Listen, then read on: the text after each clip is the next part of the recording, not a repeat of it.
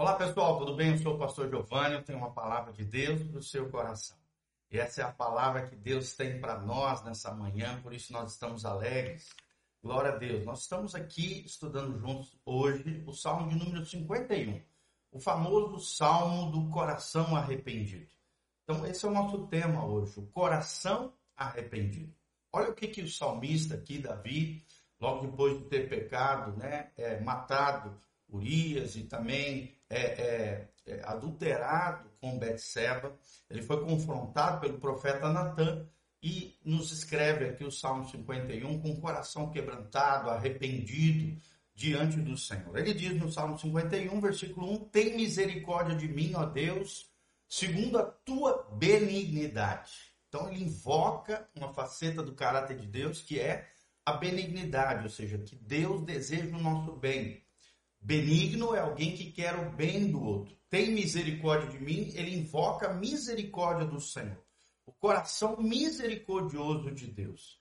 E aí, na continuação, ele diz: apaga as minhas transgressões, ou seja, apaga os meus pecados. Transgressão é a quebra da lei.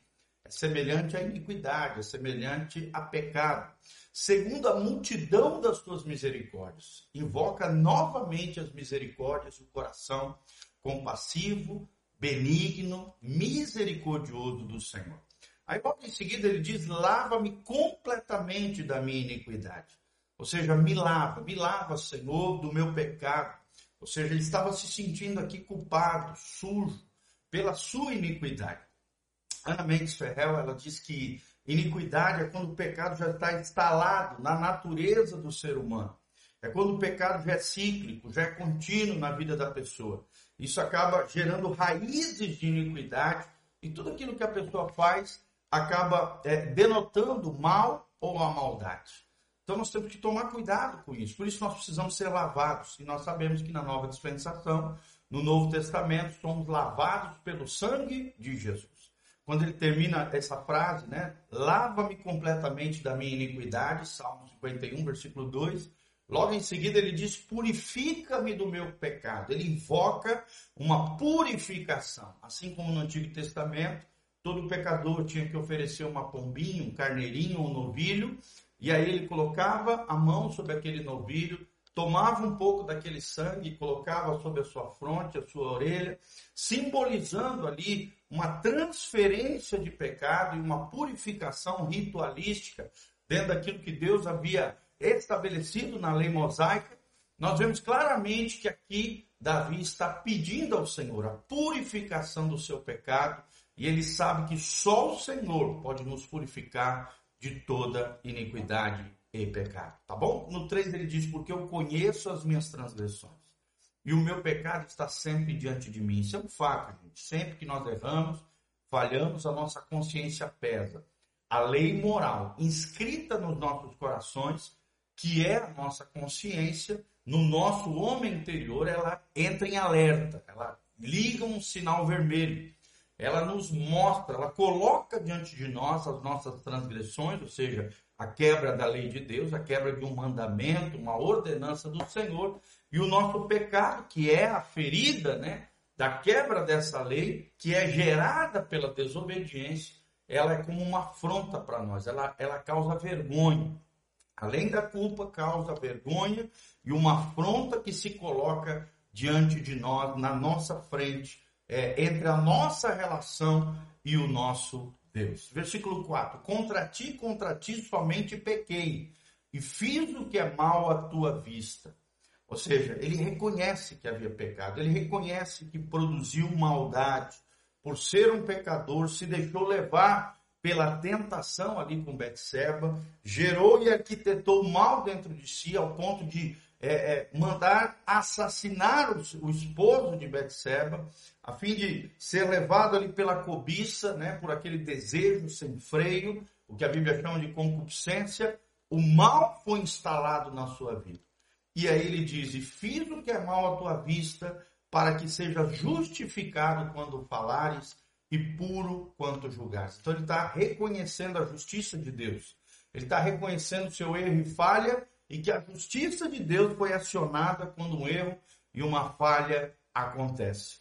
no versículo 5, ele diz: Eis que em iniquidade fui formado, e em pecado me concebeu a minha mãe. Olha só, em iniquidade fui formado, e em pecado me concebeu a minha mãe. Então ele reconhece a natureza pecaminosa, a natureza que vem dos pais para os filhos, desde Adão, que foi o nosso representante, e que logo em seguida esse pecado foi herdado de pais para filhos. Todos aqueles que nascem já nascem em pecado. João 3,17 diz: aquele que crê será salvo, mas aquele que não crê já está condenado. Então o homem já nasce né, em iniquidade, já nasce em pecado, desde a sua concepção. Olha que interessante isso. E a Bíblia aqui prova isso que a teologia nos ensina, a teologia cristã. Mas aí, para é, é, o 6, ele diz: Eis que amas a verdade no íntimo. Ou seja, lá dentro de nós deve brotar a verdade. A verdade é o que nos confronta diante de Deus. A verdade nos confronta lá no íntimo, no homem interior, no nosso coração e no oculto me fazes conhecer a sabedoria. Ele reconhece que toda fonte de sabedoria é o Senhor, que na medida em que ele desenvolve uma vida interior, uma vida com Deus, uma vida no Espírito, ele vai ser confrontado no seu íntimo com essa verdade, mas também vai conhecer a sabedoria do alto, a sabedoria do Senhor. E ele invoca essa sabedoria, esse Deus que é sábio. A Bíblia diz em Provérbios 1,6 que o temor do Senhor é o princípio da sabedoria. O temor do Senhor é o apartar-se do mal. E no 7 ele diz: Purifica-me com isopo. Isopo era um tipo de folha que havia naquele tempo, era uma folha como se fosse uma esponja, que era lançada no sangue e era derramado sobre as pessoas, assim, aquele sangue, no sentido de justificação. Ele está dizendo: me purifica com essa folha, o isopo lança o teu sangue sobre mim, e aí sim ficarei puro.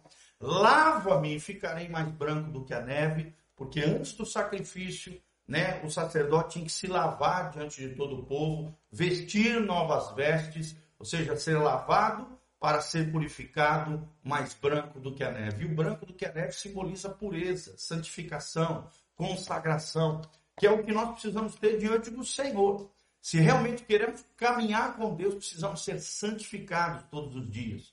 Precisamos, com a graça de Deus, nos purificarmos, já não com isopo, nem com sangue de animais, porque de uma vez por todas o sangue de Jesus foi vertido naquela cruz para propiciação, purificação, para nossa redenção. Louvado seja o nome do Senhor. Então, se a gente confessar o nosso pecado, nos arrepender de coração, mudando condutas e comportamentos, sermos confrontados, mas nos quebrantarmos no Senhor com arrependimento, confissão, restituição e também mudança de comportamento, seremos purificados, lavados e, sejamos, e seremos alvo, mais alvos do que a neve, mais brancos do que a neve. É assim que diz a palavra de Deus. No 8 ele termina dizendo: Faz-me ouvir júbilo e alegria para que gozem os ossos que tu quebraste. Então ele reconhece que houve aqui um processo de, de quebradura, ossos que se quebraram, corpo que foi afetado por causa do pecado. Né? Doenças podem surgir por causa do pecado. O quebrantamento é tal que afeta o biológico, o corporal, os ossos, o soma, que é o corpo, é afetado por causa do pecado. Tantos e tantos enfermidades hoje Algumas delas, não todas, é claro, são fruto de pecados que acabam quebrando os ossos, afetando o corpo. E ele diz: Faz-me ouvir júbilo e alegria. Em outras palavras, está dizendo: Restaura minha alegria, restaura meu júbilo diante da tua presença, para que eu possa gozar os ossos que tu quebraste, ou seja, para que eu seja restaurado plenamente, conforme nos ensina a tua palavra. Então, irmão, se você precisa de purificação, restauração, libertação, cura, purificação pelo sangue de Jesus. Confesse o seu pecado, se abandone, abandone erros e práticas, daquilo que o Senhor já tem te incomodado, aquilo que o Senhor já tem falado no teu interior. Confronte-se com a verdade.